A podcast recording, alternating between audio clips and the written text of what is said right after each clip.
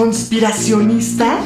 No somos conspiranoicos y apoyo a movimientos que cuestionan el uso de la mascarilla o la eficacia de la mascarilla. ¿Terraplanistas? Según una encuesta del Instituto Datafoya, millones de brasileños creen que la Tierra es plana. ¿Recortes en la ciencia? No a los recortes en ciencia y tecnología. ¿Antivacunas? ¿Por qué me voy a vacunar si yo no me he enfermado? Mejor escucha a los que sí saben. DNA, un programa de ciencia para generar conciencia. Con tus científicos favoritos, Nadia Rivero, y Carlos Berja.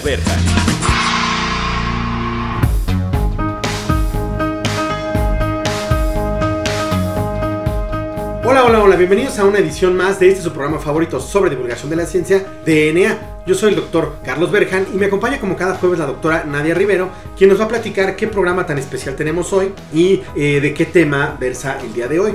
Nadia, ¿qué tenemos para hoy en este DNA? Recuerden que es un programa de ciencia para generar conciencia.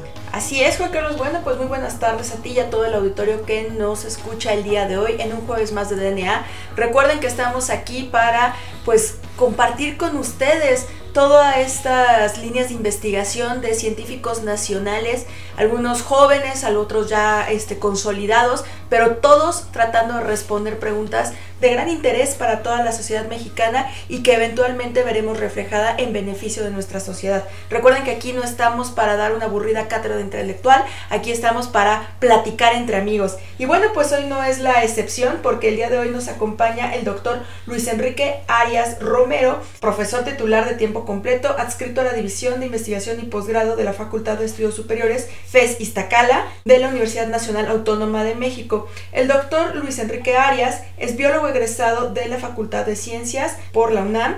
Obtuvo su maestría y doctorado en el Departamento de Biomedicina Molecular del CIMBESTAB, Instituto Politécnico Nacional. Y bueno, también realizó una estancia postdoctoral en el Fox Chase Cancer Center en la ciudad de Filadelfia. Bueno, es importante mencionar que el doctor forma parte del Sistema Nacional de Investigadores, el SNI, del CONACYT, es nivel 1, forma parte también de diferentes sociedades científicas nacionales y en el extranjero, y bueno, pues tiene una amplia producción científica y también de recursos humanos. Entonces, doctor Luis Arias, muchísimas gracias por aceptar nuestra invitación. ¿Cómo se encuentra? ¿Qué tal, Nadia, Juan Carlos? Eh, me encuentro muy bien y muchas gracias por la invitación un saludo para ustedes y para todos los radioescuchas. Muy bien, Luis, pues platicando de, y bueno, leyendo eh, de tus líneas de investigación, vemos que tú estás eh, enfocado en la, en la investigación o identificar nuevos sustratos, particularmente sinasas y fosfatasas del cáncer de mama. Entonces, para el auditorio en general, ¿qué es eso de sinasas y fosfatasas? ¿Con qué se come? Bueno, estas son una serie de eh, proteínas que se encuentran normalmente en todas nuestras células y lo que hacen es controlar pues prácticamente cualquier proceso básico que podamos imaginar, cómo las células se dividen, cuando tienen que migrar, que la célula o que los tejidos adquieran una forma definida, etc. Cumplen muchas funciones. Las sinasas lo que hacen es poner un grupo fosfato en una proteína o en una biomolécula y lo que hacen las fosfatasas es la reacción contraria, es eliminarlo. Y entonces normalmente funcionan como switch. Una puede activar a una molécula y la otra la apaga, por decir de alguna forma. Esas funcionan en condiciones normales en todas nuestras células. Pero, por ejemplo, cuando se da alguna enfermedad, alguna patología, estas sinasas y fosfatasas pueden tener actividades que están aumentadas o disminuidas y entonces los procesos que regulan se ven afectados y entonces las células pueden dividirse más rápido, empezar a migrar cuando no deberían y hacer cosas que normalmente una célula sana no debería estar haciendo. Y bueno, aquí la pregunta obligada sería, ¿por qué son buenos blancos si están presentes en diferentes tipos celulares, no solamente en, el cáncer de mama? O sea, ¿por qué las serían como un buen blanco terapéutico? Claro, esa es una excelente pregunta. Y aquí, en muchos tipos de tumores, lo que sucede es que estas proteínas son mucho más abundantes que en condiciones normales, cuando no hay una condición de cáncer, por ejemplo. Y entonces, eh, cuando esto sucede, eh, las funciones de la célula descansan principalmente o se ven muy apoyadas por la función de ganancia que tienen estas proteínas que son mucho más abundantes en las células cancerosas que en las células normales. Y cuando nosotros ponemos un fármaco que bloquea la función de estas moléculas, entonces la célula empieza a colapsar. No se ven tan favorecidos su crecimiento o sus funciones porque le estamos bloqueando un paso importante en el que ella está confiando para poder sobrevivir. Oye Luis, ¿y qué hay ahorita de, tratamiento? Es decir, le diagnostican eh, a, una mujer, o también hay en algunos casos de algunos hombres, eh, cáncer de mama. ¿Qué tratamiento sigue o cuál es la intervención terapéutica? ¿Y por qué es necesario desarrollar nuevas intervenciones? Aquí el primer paso es eh, ver qué tipo de cáncer de mama tiene el paciente, porque el cáncer pues es una enfermedad heterogénea, es un conjunto de enfermedades y hay varios tipos de cáncer de mama algunos que responden bien a tratamientos hormonales, otros que no, otros que tienen algunas moléculas que se llaman receptores que lo que hacen es percibir señales del medio externo y las transmiten hacia el interior de la célula para decirle que tiene que crecer o que tiene que morirse. Y entonces, eh, dependiendo de cuáles son las proteínas que sean más abundantes en el tipo de cáncer de mama, es el tratamiento que se da. Por ejemplo, en los tipos de cáncer que son sensibles a hormonas, pues se dan tratamientos antihormonales en los que tienen factores de crecimiento que son más abundantes, se les da moléculas que bloquean la acción del factor de crecimiento. Y hay un tipo de cáncer de mama en particular se le denomina triple negativo, el cual no tiene una molécula que se pueda bloquear con acción de un fármaco. Y aquí es donde empieza a ser popular algo que se llama medicina personalizada, en donde nosotros eh, y clínicos en los laboratorios lo que hacen es mediante técnicas bastante sofisticadas, buscar cuáles son las debilidades o cuáles son las proteínas más abundantes que están en este tumor, para entonces tratar de ver cuáles proteínas o cuáles moléculas pueden ser buenos blancos para darle alguna droga que detenga su función. Claro. Y bueno, continuando con esta pregunta que, que te realizó Juan Carlos que me parece muy importante, a mí me gustaría preguntarte, ¿Qué tan exitosos son los tratamientos actuales que canónicamente se dan en la clínica para los diferentes tipos de cáncer que ya mencionaste? Igual y esto nos podría ayudar a entender a nosotros y, al auditorio que os escucha la relevancia de poder estudiar nuevos este, sustratos que puedan, o nuevos blancos y nuevos fármacos que puedan ayudar a poder vencer por fin esta enfermedad. Sí, bueno, también aquí la respuesta es bastante heterogénea. Lo que sucede inicialmente es que sin importar cuál sea el tipo de tumor de mama del que estemos hablando, se da un tratamiento inicial. Y normalmente estos tratamientos pues son benéficos, pueden reducir el tamaño del tumor o evitar que siga creciendo para su posible extirpación quirúrgica. Eh, pero lo que sucede normalmente cualquier tipo de tratamiento es que eventualmente el paciente va a desarrollar una resistencia.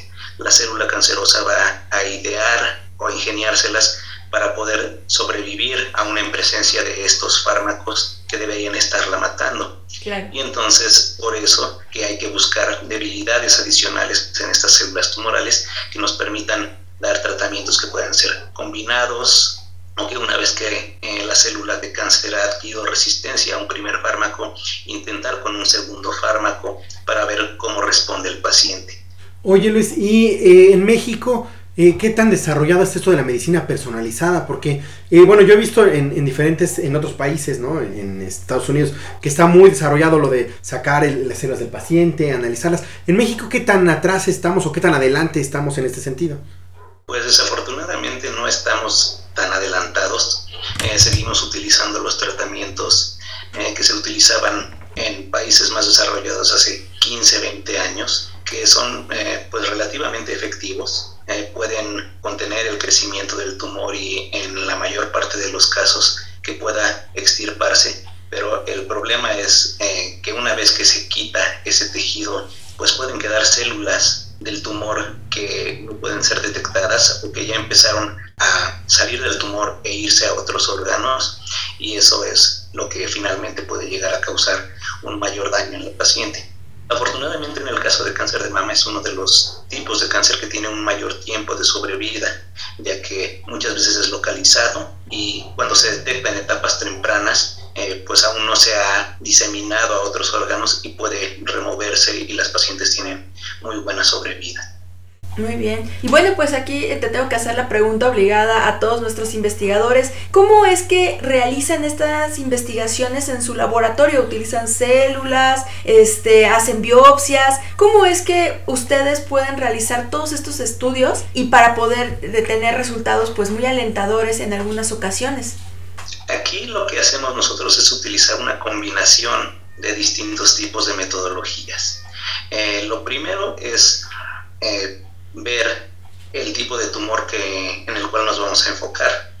Y ahí, pues lo que ya sabemos son algunas de las propiedades que tienen este tipo de células. Lo que hacemos es, por ejemplo, eh, buscar cuáles eh, proteínas son más abundantes en el tejido del tumor en comparación con un tejido sano. Esto lo hacemos mediante técnicas histológicas. Y una vez que encontramos correlaciones de que hay dos proteínas que son abundantes y que eh, por literatura o por experimentos de otras personas, vemos previamente que pudieran estar conectadas, pensamos que esta conexión puede ser importante para la sobrevivencia de la célula de cáncer. Entonces, lo que hacemos es tratar de interrumpir esta conexión utilizando herramientas genéticas o fármacos o algunas otras técnicas que interrumpen que estas proteínas se transmitan la señal una a otra y que esto haga que la célula prolifere. Primero lo probamos en cultivos de células. Si los resultados son buenos, entonces ya pasamos a modelos con animales, en donde nosotros les ponemos a los animalitos las células de cáncer de mama. Eh, se las inyectamos justamente en sus glándulas mamarias para que se comporte o sea lo más similar posible al entorno en el que están normalmente estas células. Y entonces ya una vez que los animalitos desarrollan el tumor, nosotros empezamos a tratarlas con los fármacos, ya sea solos o combinados, para ver cuál es la respuesta que tienen eh, los animalitos. Hay algunos que tienen remisión total, es decir, el tumor desaparece, hay algunos en los que disminuye y algunos otros casos en los que el tumor, eh, pues, por lo menos ya no crece. Claro. Pues qué interesante. Y bueno, pues ya terminamos nuestra primera sección de esta interesante entrevista y no quiero este pues irnos a cortes sin antes recordarles a todo nuestro auditorio que nos escucha que nos siga en nuestras redes sociales. Nos encuentra en Twitter como arroba imerdna o como arroba socscience. En Instagram nos encuentra como arroba sciencesox o arroba dna en. Y en Facebook nos encuentra como arroba sciencesox. Recuerda utilizar los hashtags Hablemos de Ciencia y Ciencia Visible para contactar contactarnos. Y bueno, pues no se despegue de su radio porque ya regresamos. Esto es DNA.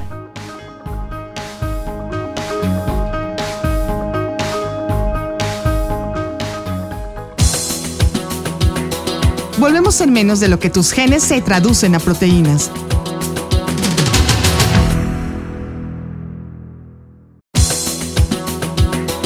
Ya recargamos ATP. Continuamos.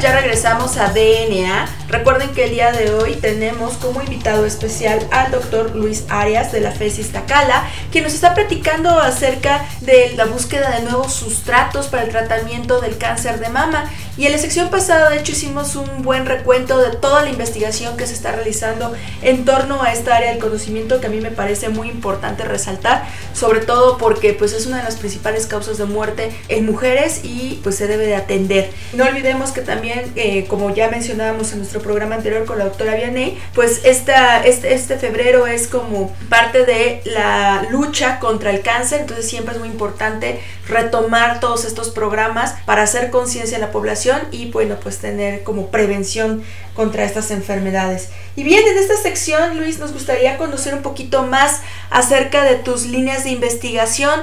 Este, ¿Cuáles son las líneas que desempeñas en tu laboratorio en la FESIS Tacala? Platícanos, por favor. Eh, sí, bueno, principalmente eh, manejamos dos líneas de investigación. Eh, una que es con una proteína sinasa y otra que es una, con una proteína fosfatasa. Y las dos son muy importantes para el desarrollo del cáncer.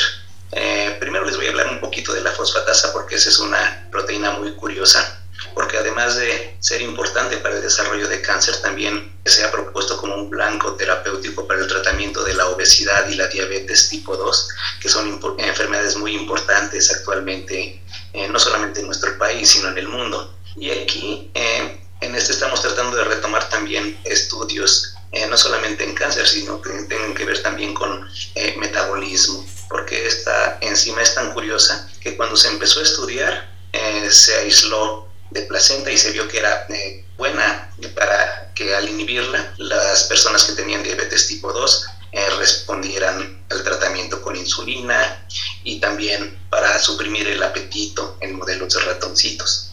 Entonces los ratoncitos que tienen bloqueada la acción de esta proteína no aumentan de peso, son delgaditos aún con dietas altas en grasa y responden muy bien al tratamiento de insulina, metabolizan muy rápido la glucosa, que es uno de los problemas importantes en la gente que tiene diabetes tipo 2.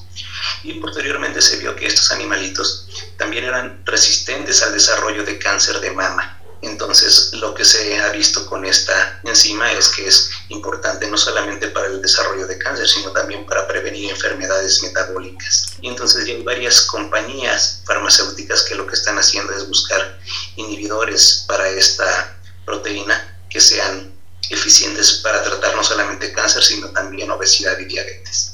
Y nosotros estamos retomando eh, esta serie de propiedades que tiene esta enzima para buscar cuáles son los mecanismos por los cuales está favoreciendo que se metabolice más rápido la glucosa y que disminuyen sus niveles en sangre y para que haya una supresión del apetito y que las personas a las que se les da un fármaco que puede bloquear su actividad puedan disminuir de peso. De hecho, ya en Estados Unidos hay algunas compañías farmacéuticas que le están en fases preclínicas utilizando estos inhibidores para tratar a personas obesas y se ve que tienen un buen efecto, disminuyen su peso corporal y también disminuyen sus síntomas de lo que se conoce como síndrome metabólico, que son eh, grasas elevadas, azúcares elevados en sangre, etc.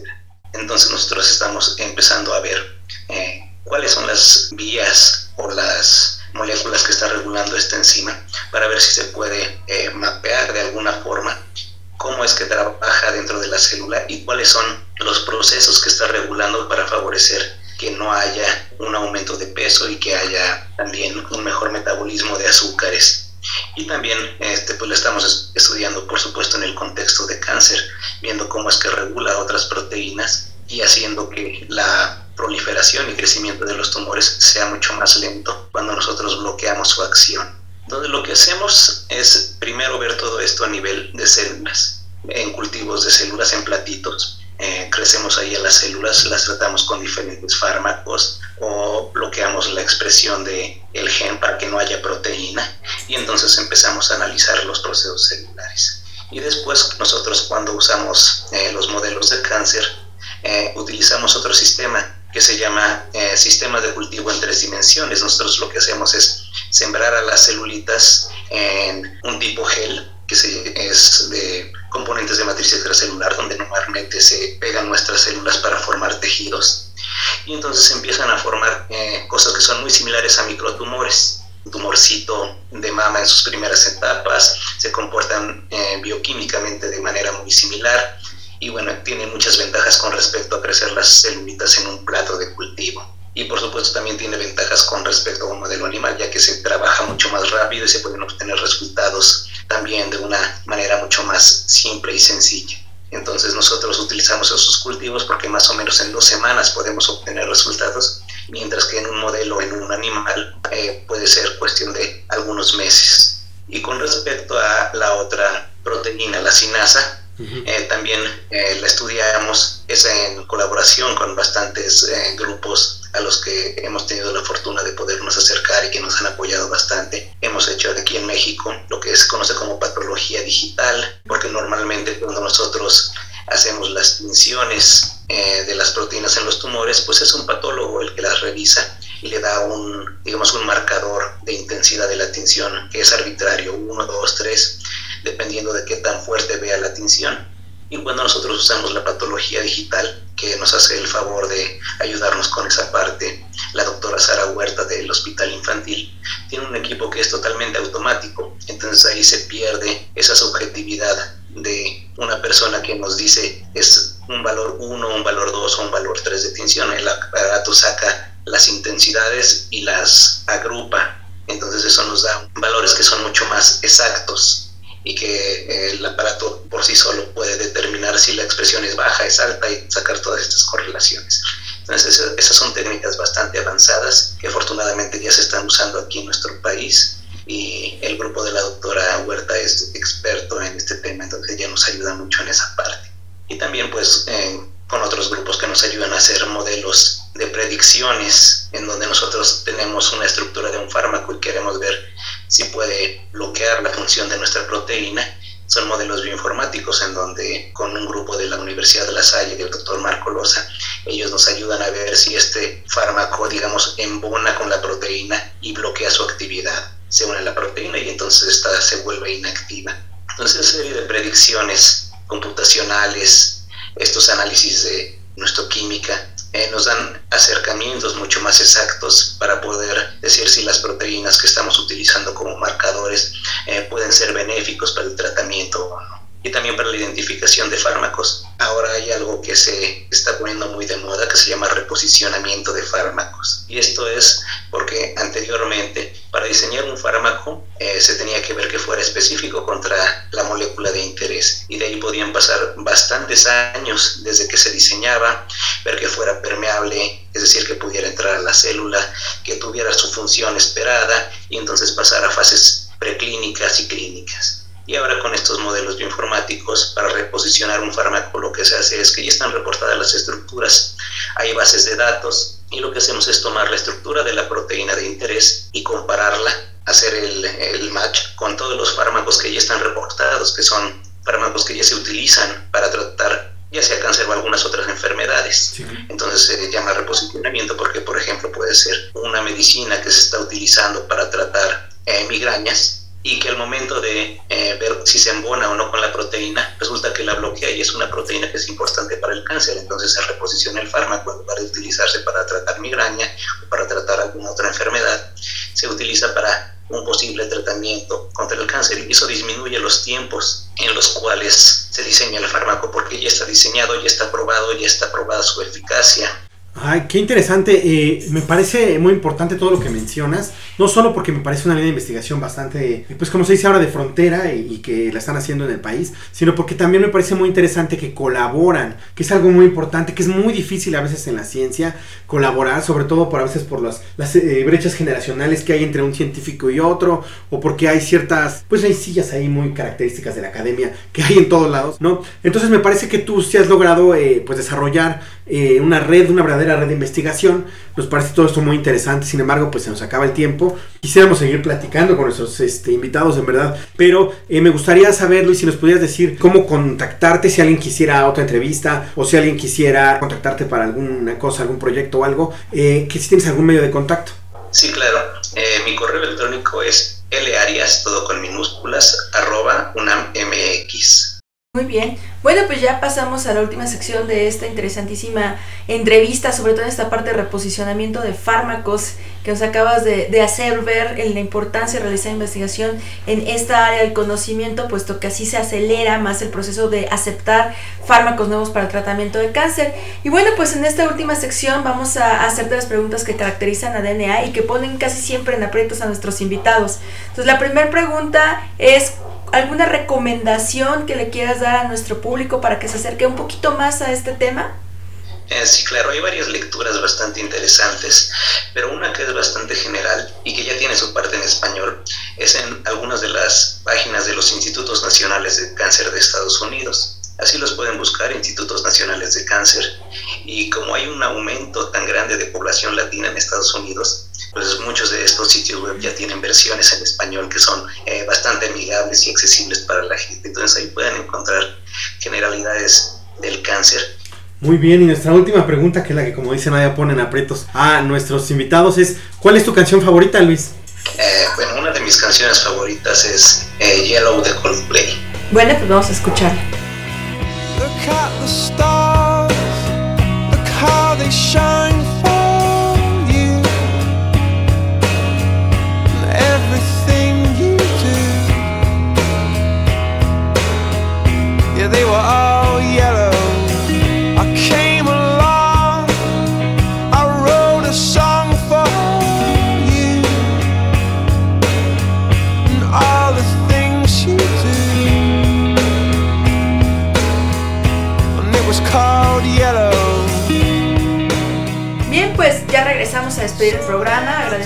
muchísimo la presencia de nuestro invitado especial el día de hoy, doctor Luis Arias Romero, por platicar con nosotros y compartirnos mucho de su conocimiento acerca del reposicionamiento de fármacos, de sus líneas de investigación, que son muy importantes, muy de frontera, como dice Juan Carlos. Esperamos tenerlo muy pronto en nuestros micrófonos nuevamente. Pues muchas gracias a ambos por la invitación. Fue un placer estar con ustedes y compartir un poco de lo que hacemos en el laboratorio. Muy bien, bueno, pues también agradecemos a nuestra productora Claudia Flores y a la Estación Ciudadana 660. Yo soy la doctora Nadia Rivero. Yo soy el doctor Carlos Berjan. Y esto fue DNA. Hasta la próxima.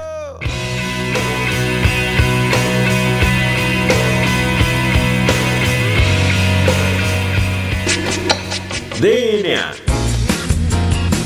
La materia no se crea ni se destruye, solo se transforma. Nos vemos en el próximo programa de DNA.